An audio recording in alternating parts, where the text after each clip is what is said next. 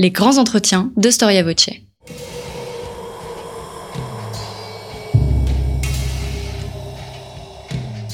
Une émission de la rédaction de Storia Voce.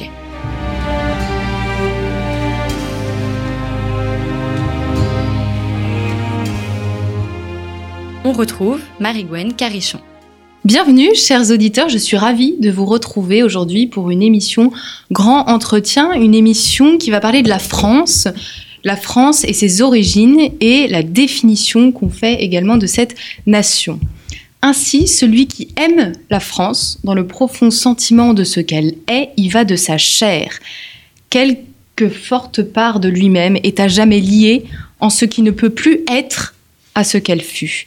Le véritable amour, qui est toujours jeune, ne peut croire à la vieillesse de ceux qui l'aiment. C'est ainsi que le poète André Suarez décrit son rapport à la France ou le rapport qu'on peut entretenir euh, par rapport à un pays dans son essai idées et vision, et c'est la citation euh, qui est en exergue du livre dont on va parler aujourd'hui. C'est vrai qu'il est forcément douloureux de voir vieillir, de voir mourir quelqu'un qu'on aime, d'autant plus douloureux euh, lorsque on l'a suivi toute sa vie, lorsqu'on connaît sa naissance et que celle-ci a été glorieuse et magnifique. Mais savons-nous réellement quand naît la France et quelle a été sa naissance, puisque là André Suarez parle de la France? Quels sont les éléments qui la déterminent et la définissent où est la limite entre le français, ce qui est français, et l'étranger? Comment écrire une histoire globale, euh, l'histoire nationale d'un pays qui, on a parfois tendance un peu à l'oublier, est né d'une multitude d'identités? On parle souvent des racines de la France et dans le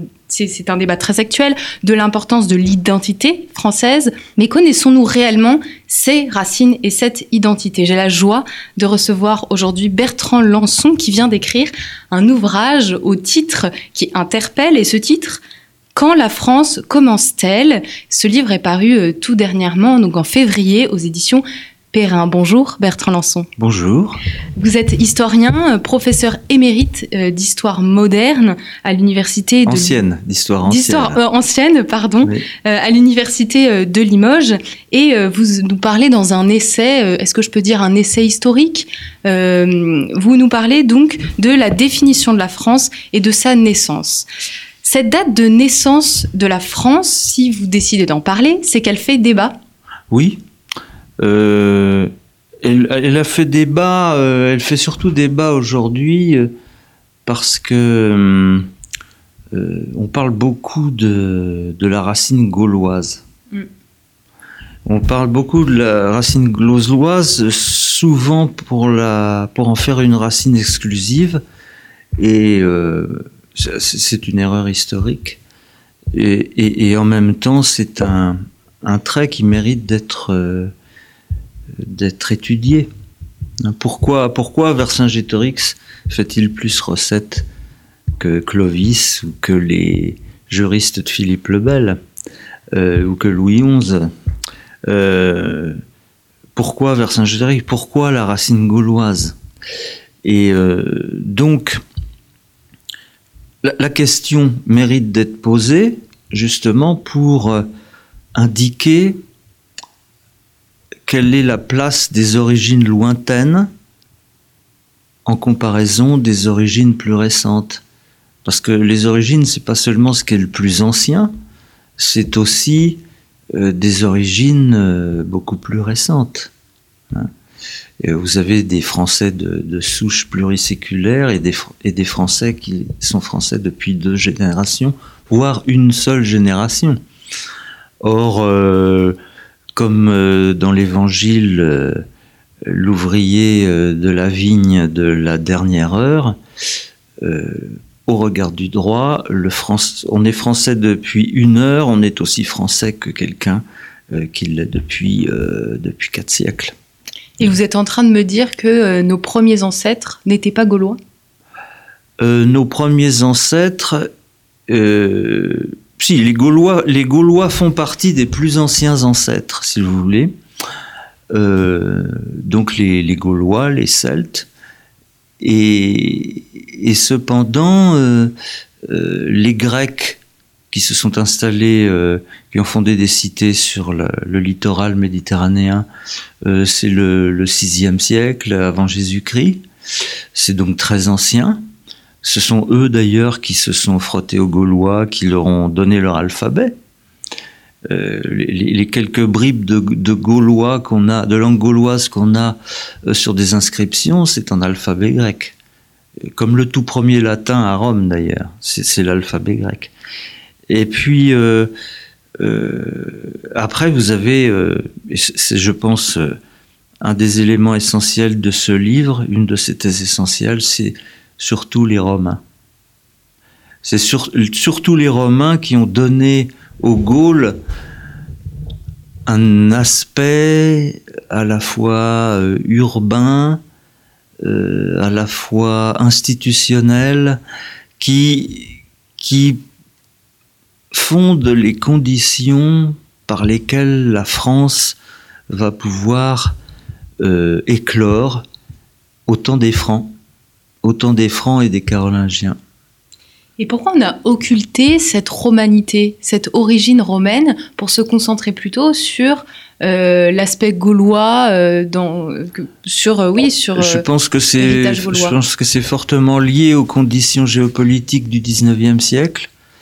D'abord parce que lorsque la République, je parle de la troisième, s'est instituée dans les années 70, 80, 90 c'est-à-dire les, trois dernières décennies du, du 19e siècle, euh, on, a fait de Vercingétorix un, un résistant à l'occupant. Alors l'occupant, c'était, on pensait surtout aux Prussiens, mais euh, euh, Jules César apparaît comme un occupant. Donc on a construit une sorte d'origine gauloise s'opposant à la romanité conquérante et occupante alors que une génération après Jules César, les, Gaulois sont, complètement inscrits dans le circuit commerciaux euh, de l'Occident romain. Euh, ils ont passablement coupé leurs cheveux. Euh, ce ne sont plus les, bagarreurs en tresse et à qu'on veut bien qu'on veut bien décrire. Et là, ils sont entrés dans la romanité avec euh, rapidité, peut-être pas enthousiasme, avec rapidité, intérêt. Et, l'autre raison est peut-être que pendant la deuxième guerre mondiale et, les, années qui l'ont précédée, l'héritage romain a tellement été revendiqué par Mussolini et le fascisme que se proclamer héritier de Rome avait quelque chose d'embarrassant si je puis dire, pour une euh, république démocratique. Et pourquoi on ne on, parlait pas de francs alors? À quel moment voulez-vous parler? Bah, dans, dans, les origines, on insiste plus euh, ah sur le fait que les Français sont des Gaulois. Oui. Plutôt que sur le fait que les Français aient des origines romaines ou des origines franques. Et pourquoi? Alors ça, il y a, hum, je pense que Astérix y est pour beaucoup. Euh, Goscinny et Uderzo ont, créé leur héros euh, en plein début de l'ère gaulienne, au moment où le général de Gaulle s'opposait à, avait retiré la France du commandement intégré de l'OTAN. Et, en quelque sorte, euh, les irréductibles gaulois sont des figures gauliennes. Et cependant, si on lit bien les, albums d'Astérix, ils sont tout très en relation avec Jules César, ils le tirent de nombreux mauvais pas.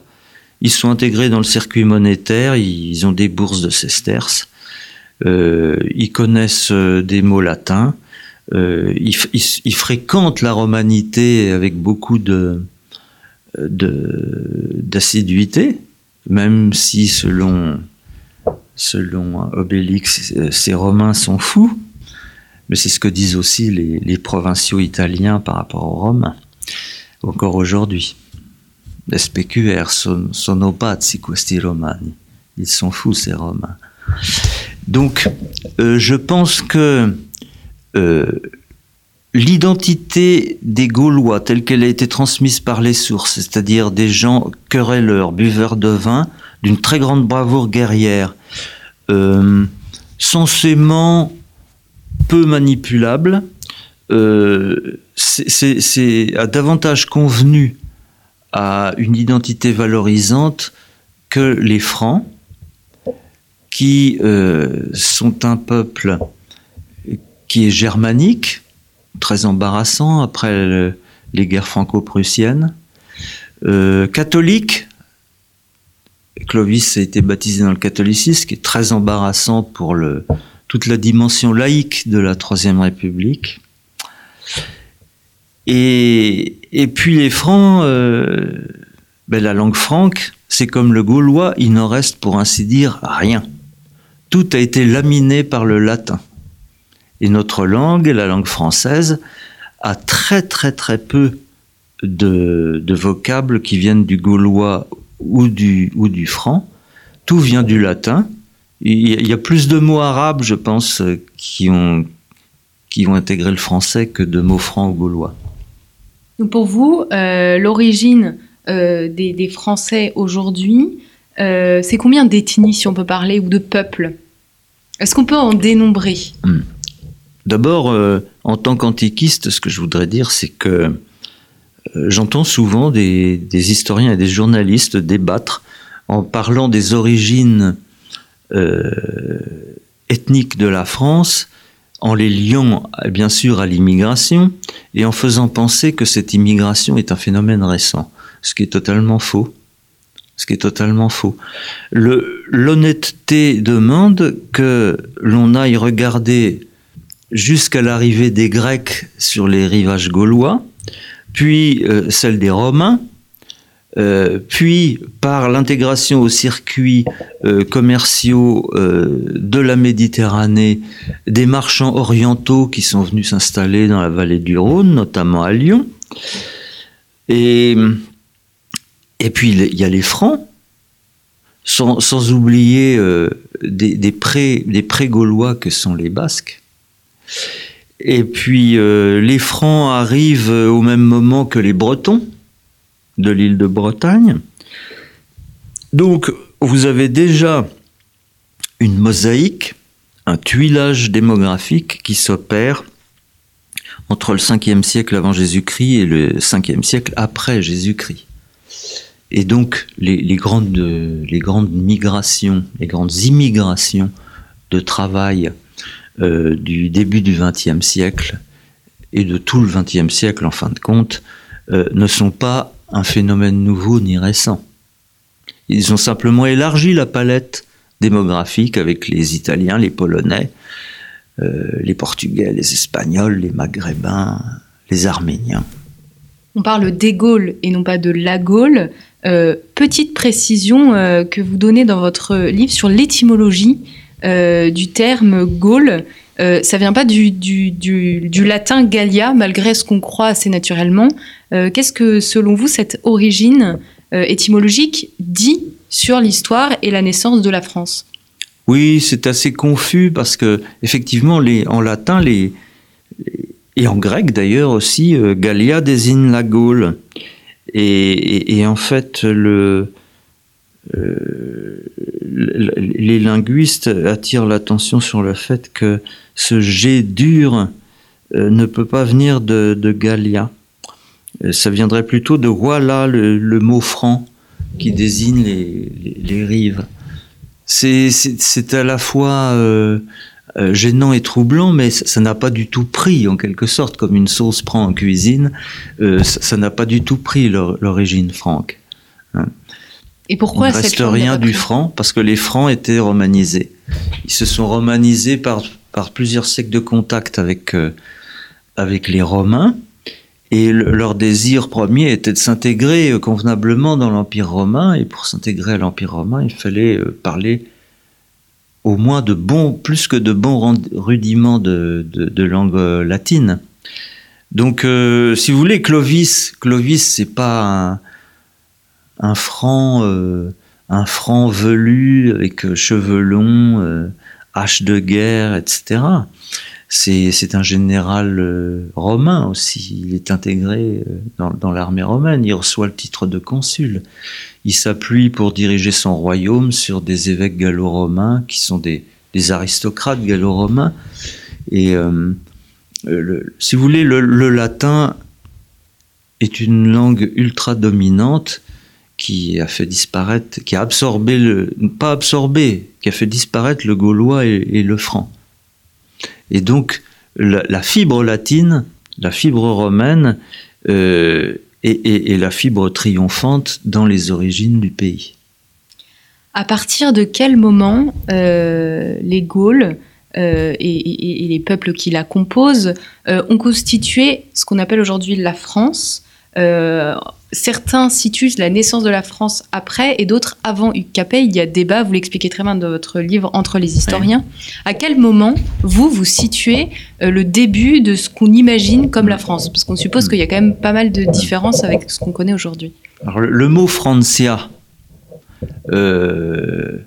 a été employé à partir du début du IVe siècle et euh, toujours au 5e, au 6e siècle pour désigner les terres gauloises où les Francs s'étaient installés.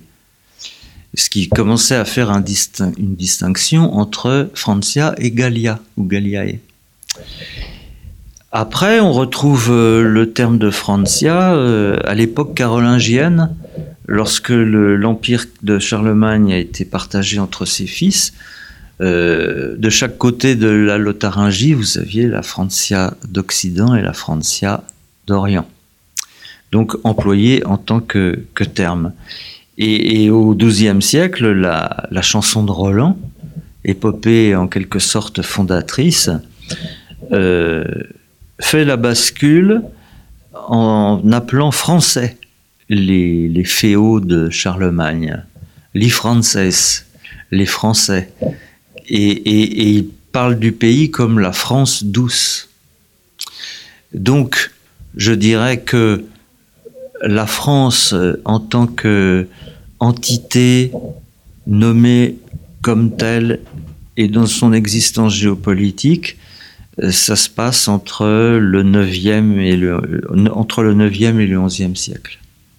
Et pour vous, il n'y a pas d'acte fondateur Il n'y a, pas de, a pas de date vraiment précise c'est une naissance très, très longue, qui se fait sur plusieurs siècles. Comme vous expliquez que Rome ne s'est pas euh, construite en un Et après, il faut que aussi ce mot coïncide avec un territoire. Et ça, c'est surtout l'œuvre, c'est surtout l'œuvre des, Capétiens et des Valois, surtout euh, euh, Philippe Auguste, Philippe le Bel et Louis XI. Quelle est la première fois, le premier document sur lequel on lit une mention en, franc, en français? Ah ben, C'est les, serments de Strasbourg de 843, qui est un document diplomatique euh, carolingien, donc de partage. Et là, on a un, français, euh, une sorte de franco-provençal, euh, qui, possède beaucoup de latin et mais qui commence à s'émanciper du latin. On pense euh, dans la naissance de la France, on pense beaucoup à Clovis, euh, aux, Capétiens, aux Carolingiens, et on pense à Charlemagne. Hmm. Quel est pour vous le rôle de Charlemagne, le rôle réel de Charlemagne dans l'histoire? Ben c'est Charlemagne, c'est un franco, un franco, euh, franco-germanique, ça va pas parce que les Francs sont des Germains. Donc c'est un pléonasme de dire franco-germanique à propos de... Les, Allemands le tirent à eux. Ils ont beaucoup plus fêté Charlemagne euh, en 2014, puisqu'il est mort en 814. Ils l'ont beaucoup plus fêté que les Français, et beaucoup plus que les Français ne le font avec Napoléon cette année. Karl der Grosse, Charles le Grand. Eh ben, ce qu'il a fait, lui, surtout, c'est que après le coup d'État de son père, Pépin le Bref, au milieu du 8e siècle, c'est qu'il a rétabli à son profit l'Empire romain. Il s'est fait couronner à Rome, empereur, ce qui pour l'impératrice de Constantinople était une usurpation. Donc là, on retrouve encore chez Charlemagne un mimétisme romain et romanophile qui montre que la fibre romaine est bien celle qu'il faut suivre. Cela étant, bon, ce qu'il a, son empire était beaucoup plus grand que la France.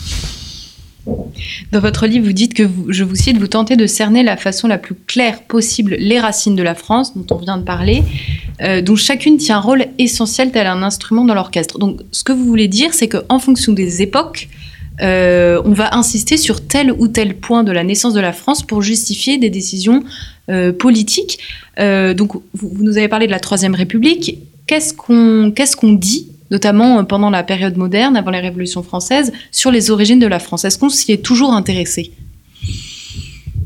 Bah, Disons que, bien sûr qu'on s'est, intéressé surtout euh, euh, à l'époque de, Prosper Mérimée, c'est-à-dire euh, la monarchie de Juillet, disons de Louis-Philippe à Napoléon III, où, où, euh, Prosper Mérimée s'est intéressé au patrimoine, il, en a restauré un peu avec Viollet-le-Duc.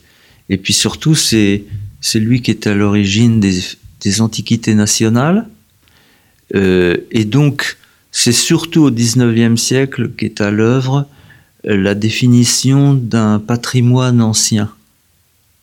Et c'est là que c'est l'époque où on a, on a, on a fixé Alésia à Alice Sainte-Reine, qu'on a fait des statues et des tableaux représentant Vercingétorix. Euh, surtout, hein, la, fibre gauloise a été exaltée, et à partir du moment où, cet intérêt patrimonial s'est exercé, euh, on peut penser que euh, la République française euh, cherchait en créant par la voie scolaire une histoire qu'on pourrait qualifier d'officielle pour marquer les esprits enfantins, euh, a été élaborée d'une façon euh, très dirigée. Hein. Donc une fibre gauloise, mais euh, la fibre romaine aussi a été. C'est lui, lui qui a, qui, a fait restaurer le pont du Gard, euh, Prosper Mérimée. Donc ça, c'est tout à fait romain. Mais c'est aussi euh, euh, une façon de s'enorgueillir. Les Anglais, par exemple, valorisent énormément leur patrimoine romain. Ils en ont beaucoup. Beaucoup de camps romains, de, monuments romains, ils les valorisent sans en faire non plus une identité. Mais c'est là où la notion de patrimoine peut être ambiguë, parce qu'on peut tirer le patrimoine à U et à Dia, en faire un critère un peu rigide d'identité, ou en faire simplement une richesse qui nous renseigne sur notre passé. Oui, et avant la Révolution Avant la Révolution, ben, écoutez, euh, depuis, depuis la Renaissance et jusqu'à la Révolution, euh, on s'intéresse beaucoup aux textes anciens. Hein, Montaigne dit qu'il vit dans la compagnie des anciens parce qu'ils sont tous dans sa, librairie, c'est-à-dire sa bibliothèque. Euh, on sait que Napoléon Bonaparte était friand de Tacite et des, auteurs latins, et que le, le, régime du consulat puis de l'Empire euh, tient d'une manière onomastique énormément de la République romaine. Donc il euh, y, y, a toujours cette influence euh, romaine qui est forcément très forte dans la mesure où les Romains ont inventé la République. Le mot est la réalité. Et donc quand la France veut devenir une république, ou lorsque des hommes politiques veulent la transformer en république, forcément, ils trouvent des accents romains. Et aujourd'hui, on parle beaucoup des origines chrétiennes de la France. Euh, sous la Troisième République, c'est assez paradoxal, et vous soulignez ce paradoxe, même sous mmh. la Troisième République, on célèbre Jeanne d'Arc. Euh, Est-ce que on peut dire que c'est euh, je vous pose une question, je, je, sais très bien où je vais vous emmener. Est-ce qu'on peut dire que la France est née grâce au christianisme, grâce à l'Église, ou plutôt dans l'écrin euh, du christianisme? Oui, c'est ça. Et, la, France s'est dessinée dans un écrin géopolitique et institutionnel où les figures dominantes étaient les évêques les évêques euh, chrétiens. Et du fait de l'adhésion de Clovis à l'orthodoxie de Nicée, c'est-à-dire au catholicisme, c'est le premier roi barbare, entre guillemets, à être baptisé dans le catholicisme, les autres étaient ariens. Et donc, et ça lui a donné une, une, relation privilégiée avec euh, la Rome pontificale et avec euh, le pape. C'est d'ailleurs grosso modo pour cette raison que la France est devenue la fille aînée de l'Église, c'est parce qu'elle est le premier royaume occidental à avoir adhéré au catholicisme.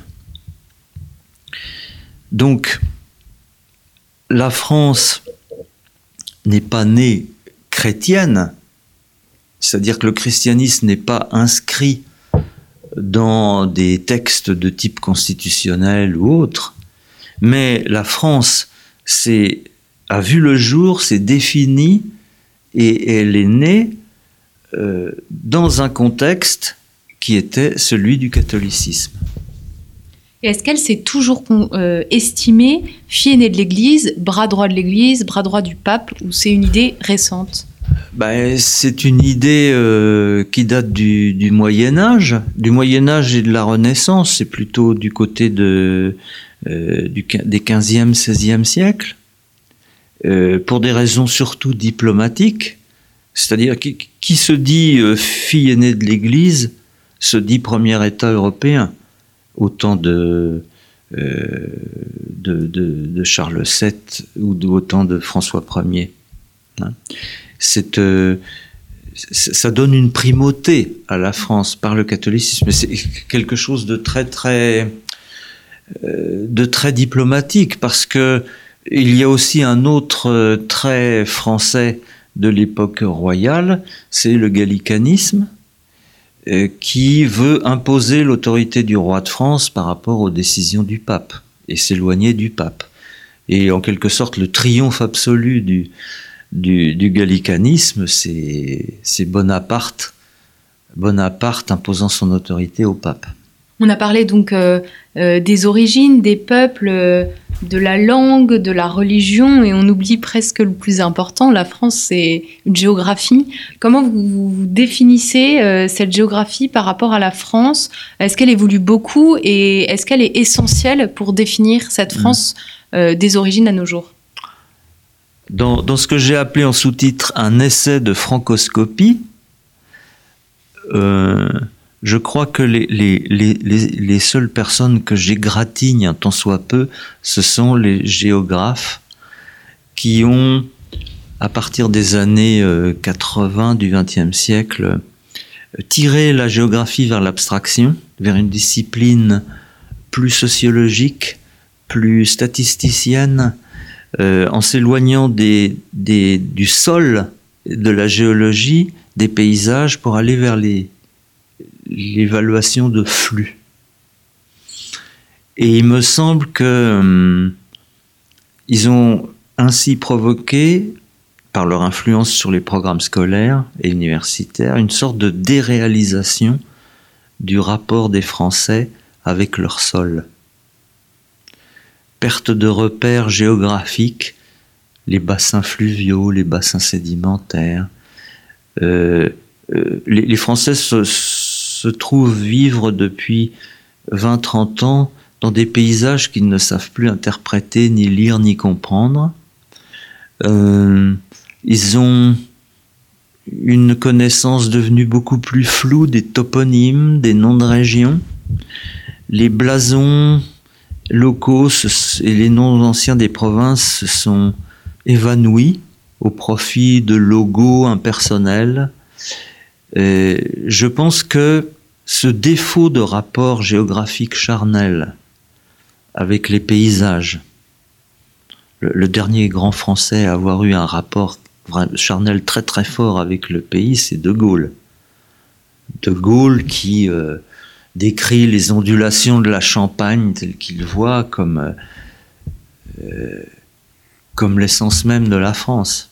Alors il peut y avoir un excès de, un excès dans le fait de puiser dans la nature pour définir une identité, Mais il est de fait que la France est aussi variée géographiquement qu'elle l'est démographiquement et par ses origines. Et donc de ce point de vue-là, elle est à tout point de vue une mosaïque. Et euh, c'est un pays où on accomplit très très peu de kilomètres pour changer totalement de paysage. On peut euh, faire une différence euh, forte entre le nord et le sud ou l'est et l'ouest d'un simple département. On n'est plus dans les mêmes dans les mêmes régions. Et donc je crois qu'il y a une sorte d'atavisme et un rapport charnel qui s'est un peu perdu. Peut-être aussi avec l'excroissance l'excroissance de ce qu'on appelle la culture urbaine, où il n'y a plus d'autres paysages que l'urbain. Est-ce que, euh, aux origines de la France, euh, le, peuple s'est avant tout attaché au sol avant de s'attacher à l'idée, ou euh, cet attachement s'est fait en symbiose? Bon, alors il y avait beaucoup de mobilité dans, l'Empire romain, mais après on a, on a une période dite féodale où les, qui est aussi celle du servage, et où les, paysans sont fixés au sol, et en quelque sorte n'ont pas le droit d'en bouger. Et euh, ça, c'était l'époque d'un très grand fractionnement aussi. Du, euh, si la France s'est construite, c'est effectivement en contrevenance à la fragmentation féodale. Il s'agissait de regrouper, regrouper des fiefs pour en faire des unités plus grandes et les annexer au, domaine royal. La question, c'est, euh, euh, mais c'est probablement difficile à, discerner. C'est en fait, et c'est ce que vous, essayez de définir dans votre ouvrage, comment les, Français se définissaient euh, donc aux origines de la France. Est-ce qu'ils se définissaient comme appartenant à la même terre sachant que c'est un ensemble de pays ou un attachement au même État? Est-ce qu'on sait euh, comment ces oui comment ces Français se définissaient ah ben, Ils ont longtemps été les sujets d'un roi, les sujets d'un roi euh, qui était le, à la tête du royaume de France. Et ce qu'a apporté la, la République en France, c'est la notion de citoyenneté. À partir du moment où vous avez la citoyenneté, vous avez une appartenance euh, euh, de type républicain au pays. Et puis euh, après, après, vous avez la carte d'identité qui est beaucoup plus récente et qui, qui vous définit comme, comme citoyen français et même sur le passeport aujourd'hui européen. Bertrand Lançon, vous vous exprimez euh, euh, l'idée euh, dans votre introduction que vous voulez questionner. Donc, vous parlez du commencement de la France. Donc, on a beaucoup parlé des origines du début de la France. donc, vous nous dites que c'est très difficile de trouver un moment fondateur, même si ça aide pour apprendre l'histoire, bien sûr, de savoir, de connaître Clovis, Charlemagne mmh. et Jeanne d'Arc. Mais vous voulez vous questionner également la perception que les Français ont de leur appartenance à leur identité, quelle est la limite en fait entre le français et l'étranger. Hmm. Euh, il y a des éléments de réponse, des éléments de réponse qu'on peut trouver dans l'histoire. Quels sont-ils selon vous? Hmm. Alors la langue joue un rôle très très important. Euh, se dire français en tant que locuteur de la langue française, ça n'est pas rien. La, langue, la langue, c'est une la langue française, c'est une sorte de patrie et je m'explique. Si vous, si vous lisez les, les interviews des 10 ou 15 euh, écrivains français les plus connus et qui sont tous d'origine étrangère, Hector Bianchotti, euh, François Cheng, André Makin ou autres, il y en a beaucoup. Euh, tous se sont sentis devenus français en lisant un livre de la littérature française et par la pratique de la langue française. Et donc, euh, je pense que dans le rayonnement français, mais aussi dans le... J'aime pas le mot identité parce que ça veut dire le même. Et, justement, euh, c'est une langue commune, certes, mais si vous, si vous, si vous lisez les, les écrivains créoles de, de, grand talent comme de Pestre, Glissant, Césaire et autres. Il y a, un français créolisé magnifique. Et, en fait, c'est, une identité française, mais c'est pas un français qui. C'est un français enrichi, je dirais. Donc, euh, il y, a la langue. Il y a aussi les générations. Je pense que l'identité française, ou le sentiment de se sentir français, euh, n'est pas le même suivant les, régions, suivant les générations et même suivant les catégories sociales. Euh, pourquoi? Parce que, qu'on le veuille ou non, la France commence en chacun de soi d'une manière passablement subjective. Vous parlez de l'enfance en introduction. Oui, c'est un néologisme que j'ai osé. Euh, l'enfance, l'enfance, c'est la part de l'enfance dans la constitution du sentiment français et d'être tel. Euh, ça m'a, j'avais trouvé ça séduisant de, de, combiner les deux, les deux, vocables. Et pour dire que, eh bien, euh, les Français n'ont pas tous la même en France, mais ceux qui peuvent se rapprocher les uns des autres, c'est peut-être ceux des mêmes générations. Moi, je suis un baby boomer. Je suis né en 1952, donc c'est plutôt la fin du baby boom. Mais euh, les baby boomers, euh, si vous voulez, nous sommes une génération, c'est les plus de 60 ans, nous sommes une génération qui a connu une éducation qui était pour ainsi dire celle du 19e siècle et euh, qui a connu la révolution numérique et la déréalisation géographique euh, à la fin du XXe siècle et qui connaît aujourd'hui la précipitation extraordinaire du, euh, du numérique. Et donc je dis que cette génération a connu trois siècles dans sa vie, ce qui est, un, ce qui est assez euh, peut-être exaltant, mais aussi euh, pas toujours facile à vivre. Et donc euh, il est clair qu'on ne peut, on ne revendique pas la même en France que les personnes qui sont nées après 2000. C'est pas possible.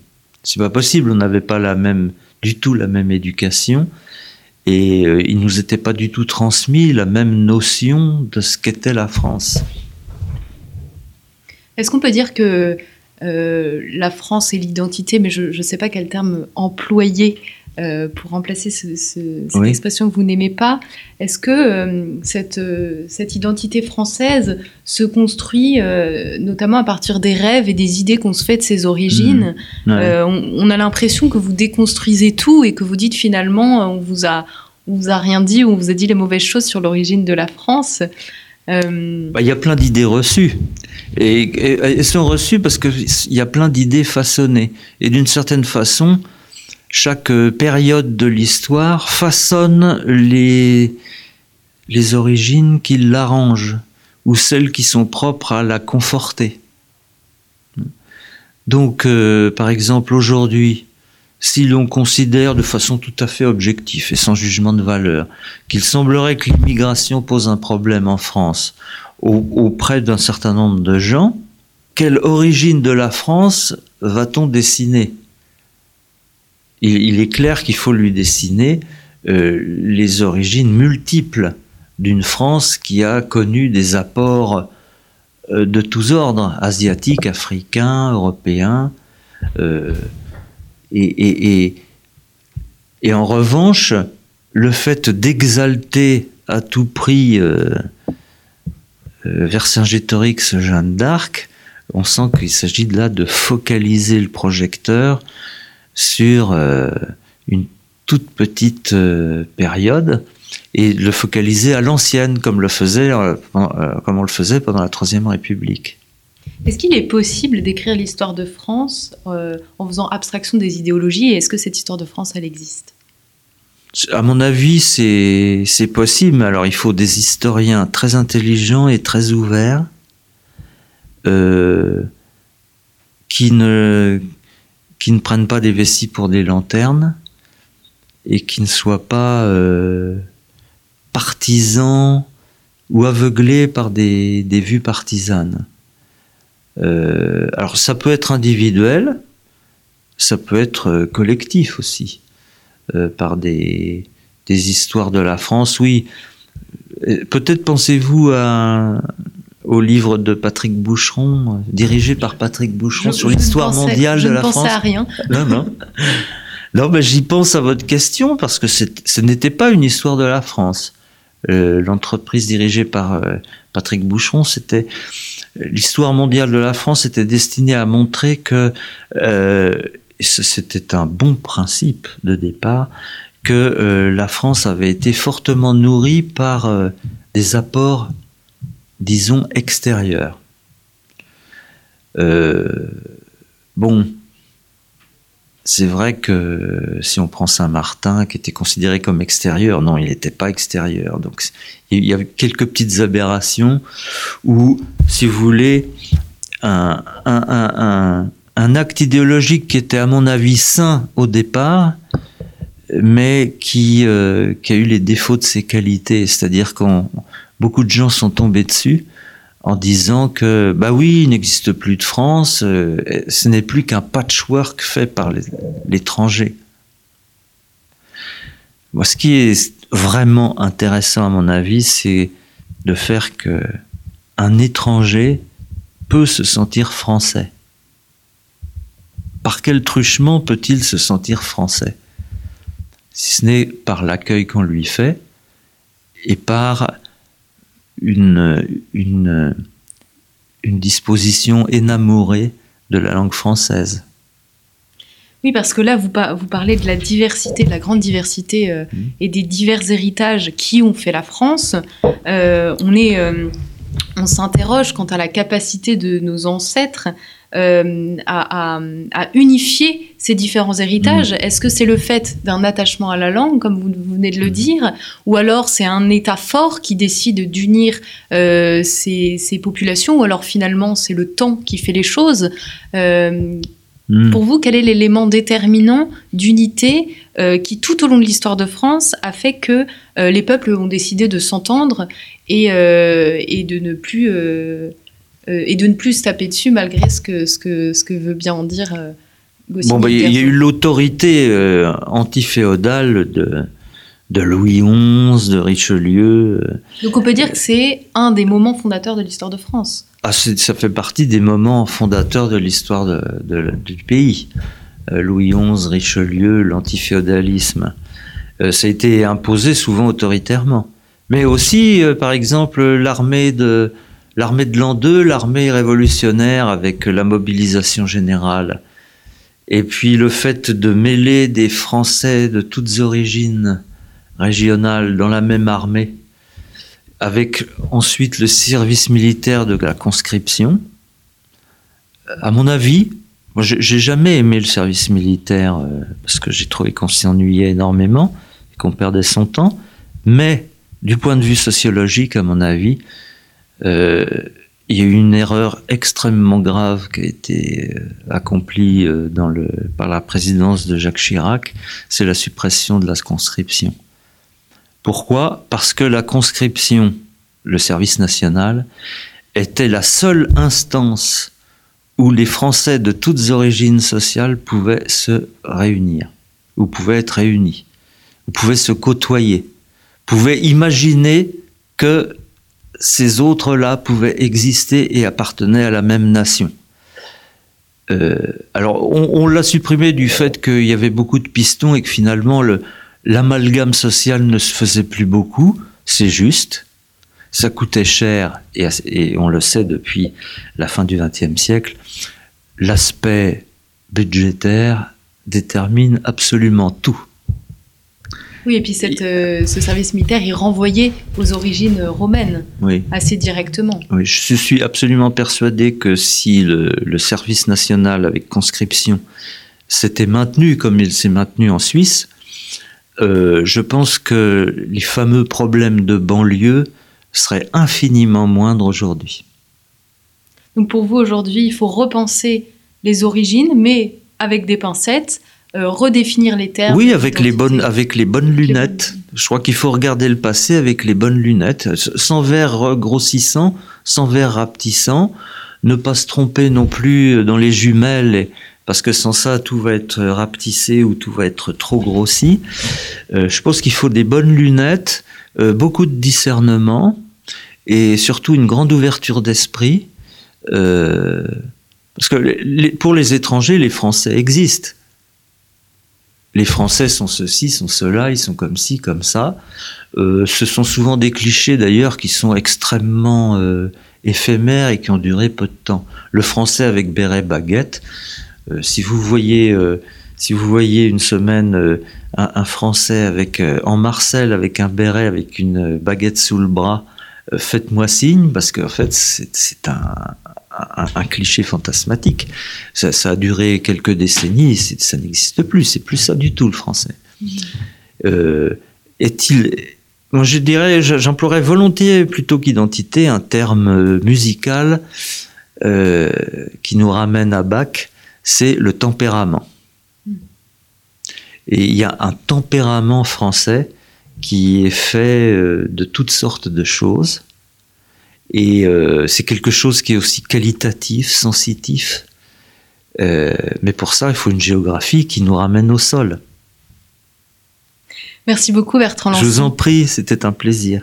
Pour ce très bel entretien donc sur les origines de la France pour pour, euh, pour résumer, donc je rappelle que vous avez publié un livre aux éditions Perrin, Quand la France commence-t-elle Les mystères de la France dévoilés. Et donc ce livre euh, balaye quelques notions qui nous permettent de redéfinir, de mieux comprendre notre histoire pour mieux appréhender euh, le présent. Je vous remercie, chers auditeurs, pour votre écoute et votre fidélité. Et je vous dis à très bientôt pour une nouvelle émission de nos grands entretiens.